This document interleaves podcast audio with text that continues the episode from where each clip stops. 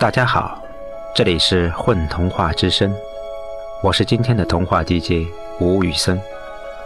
今天给大家带来的是原创童话《牡蛎人的金酒》，作者麦子。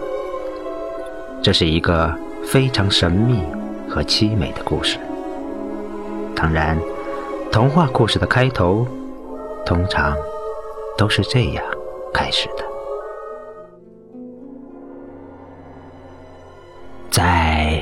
很久很久以前，在世界之初，在大海的每一个牡蛎中，都生活着一位牡蛎人。据说，他们是大海中出现的最早的人，比美人鱼还早呢。不过，后世对他们津津乐道的，并不是这一点。而是他们能驾驭着浪花，携带着金酒，从海洋的最深处伸至海岸上。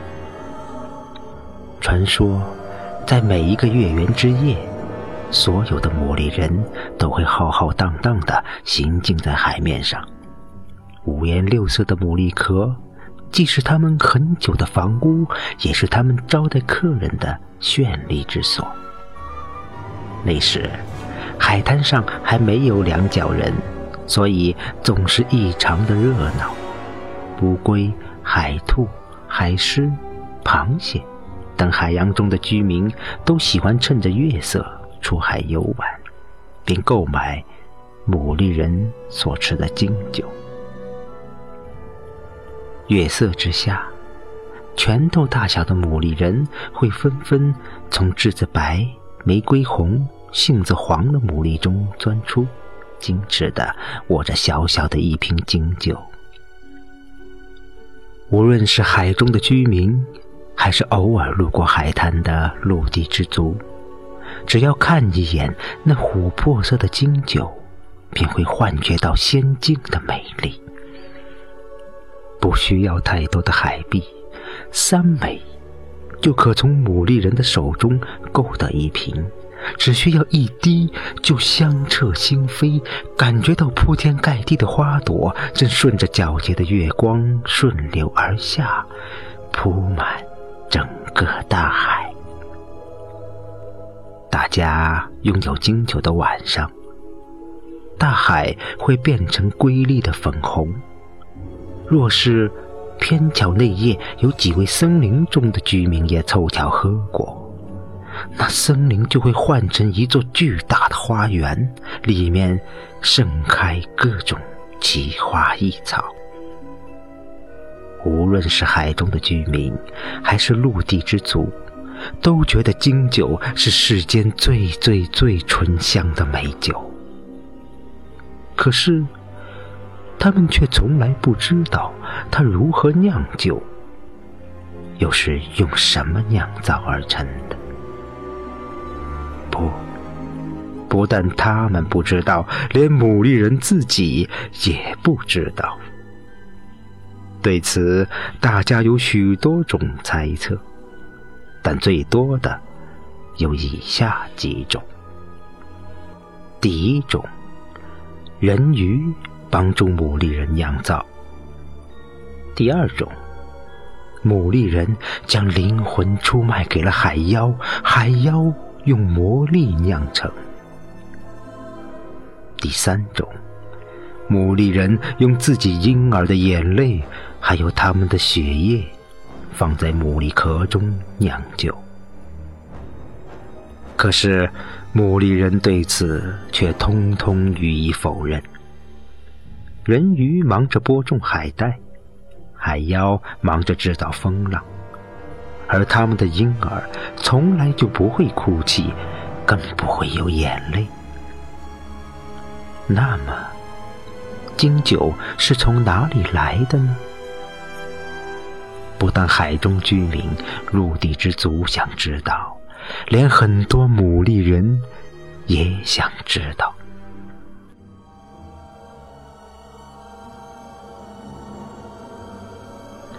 但整个牡蛎族中，只有大族长和二族长对金酒的来历一清二楚。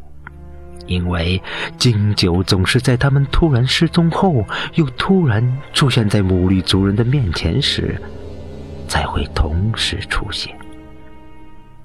不过，每一位母绿人在成为族长时，都会失去声音，成为哑巴。也许正因为这个原因，牡蛎人对族长之位总是心存矛盾。但也有例外，比如牡蛎人可使。可使从小就想当族长。他想当族长的原因很简单，就是想知道金九的秘密。没有人会知道金九的秘密，除非将来你能成为族长。小的时候，牡蛎奶奶。总是如此对可石说：“那我将来一定要当族长。”可石说：“不过，那样你将失去你的声音。为了知道金九的秘密而失去声音，似乎很可惜呢。但是，愿望如同春天的种子，一旦找到合适的土壤，便会蹭蹭的发芽。”开花。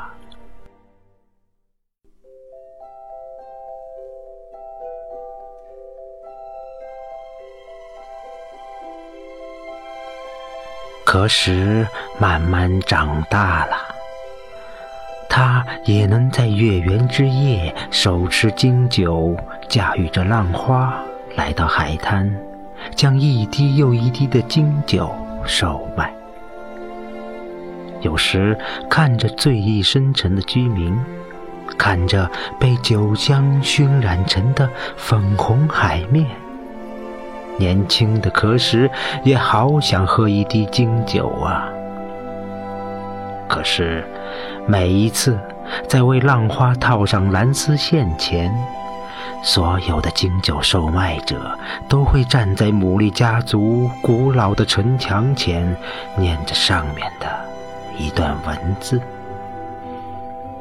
记住，你是牡蛎人，你手中握着的是神圣的金酒，你必须发誓自己滴酒不沾，否则将永世进入黑暗之门。黑暗之门是牡蛎族惩罚族人的地方。里面阴森恐怖，是食人葵、食人鱼出没的地方。虽然金酒的诱惑力足够强大，但可时还是觉得日日能见到美丽的月光、绚丽的海花和族人在一起更为重要。也许。不能够品尝经久的遗憾，使得可什想知道那个秘密的愿望愈加强烈了，强烈到他下定决心要放弃自己的身影，成为一名族长。在老族长永远的沉睡在牡蛎壳后，可什的愿望。实现了，他的父亲，以前的二族长，现在的大族长，紧紧的抓住了他的手。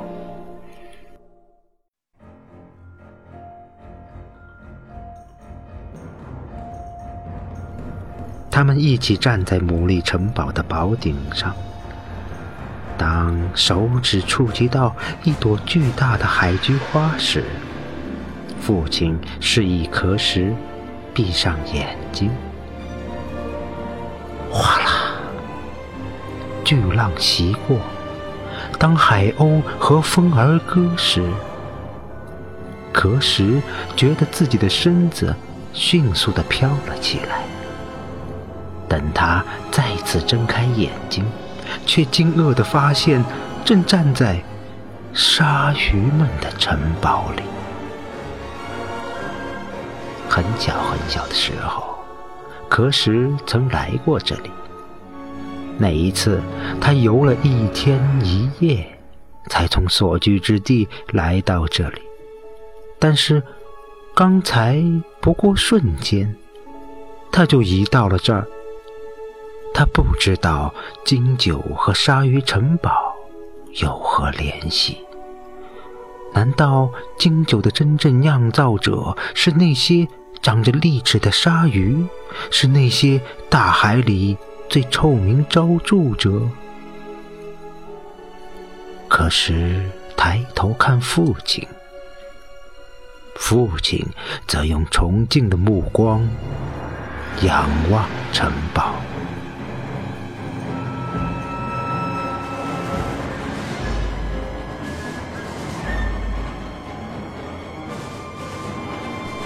鲨鱼城堡巍峨庄严，以中型罩的形式出现。说实在，可使很难明白，如同茶杯大小的鲨鱼为何会建筑如此高大的城堡。茶杯大小的鲨鱼，没错，很久以前，大海里的鲨鱼。的确，只有你手中的茶杯大小。可是，和父亲小心翼翼地行进在纵横交错的城堡中，城堡内到处是张着利齿、带着穷凶极恶表情的鲨鱼，它们秘密地巡逻在每一条街、每一条巷。秘密的、不停的在城堡内外警惕的巡视着，哪怕是一条美丽的小鱼不小心被海水卷入城堡，都会被他们迅速的消灭。这些鲨鱼简直是魔鬼。可是，想有硕大无比的拱形门出现。不，只是类似拱形门而已。很久以后，可是才知道，那应该是一道眼帘。父亲牵着他的手进入了那拱门，而一直护送他们的十条鲨鱼却悄然隐去。这是什么？一踏进拱门。可时就被一道如同丝绸般柔和的光芒所覆盖。那光是他不曾见过的，是蔚蓝色天空的光，是大海的颜色。从那光中有金子般的甘露正滴落。看见那甘露，父亲忙掏出随身携带的玉壶，并示意可时用玉壶接住那露。难道？这就是金酒。低下头认真闻，不是金酒啊，但是有金酒的味道呢。可是便迎着那光芒，往那甘露涌出的地方看去。啊，头顶上仿佛是巨大的透明苍穹，苍穹中。有晶莹剔透的蔚蓝色湖水，湖水里有着一颗黑色的铜人，那露便是从铜人中流出的了。不，准确的说，不是露，而是年轻人。有人曾告诉过你，在你接下我的泪珠时。就决定了你的命运将和我联系在一起吗？有身影自遥远的地方而来，遥远到仿佛他来自另一个世界。可是吓了一跳，他回头看父亲，父亲翕动着嘴唇，别怕。可是。读懂了父亲的唇语，没有人告诉过我。可是回答：“很好，我想在你失去自己的声音之前，我有必要告诉你一些事情。很多很多年过去，当可时年迈，当他躺在牡蛎壳中，准备进入永久的梦乡时，当他看到儿子手持金酒，为浪花套上蓝丝线的缰绳时，他轻轻笑了起来。他很庆幸，他知道了金酒的秘密。那些金酒啊，是用大海主人的眼泪酿造而成的呢。我的一只眼睛生病了，它总会在月圆之夜的前一天流泪，泪是苦涩的。如果流入我的海，海就会变咸，但。在流入大海之前，它们却甘若纯露，所以我需要鲨鱼，还有你们牡蛎人的帮助。那日，从最最最遥远的地方，从大海最最最深处传来的声音，轻轻对可什说道。那日，可是终于明白，他进入的并不是鲨鱼的城堡，而是海主左眼的栖息地。貌似凶暴的鲨鱼们，世世代代辛勤地守护着这只巨眼，他们还将那巨眼流出的色泪。和着落进海里的星光，还有从一朵朵缤纷的海花中萃取的汁液，迎着海主的呼吸，酿造而成了金酒。其实，那些牡蛎人好幸运，因为他们将海主美好的心意。传达给了那些喝酒者呢？但也许正因为是海主的泪吧，所以才有了牡蛎人不能喝金酒的规定。因为至高无上者的泪是那般高贵着呢。还有，你知道吗？那时的大海真是好温柔。海水比你喝过的蜜还甜呢。可是，后来海水为什么会变咸？茶杯大小的鲨鱼为什么会变成庞然大物？牡蛎人为什么不再售卖金酒？是不是那只巨眼的泪最终还是流入了大海的缘故呢？也许吧。不过，如果你能在月圆之夜散步在海滩，也许能遇上一位拳头大小的牡蛎人。也许他能告诉你答案。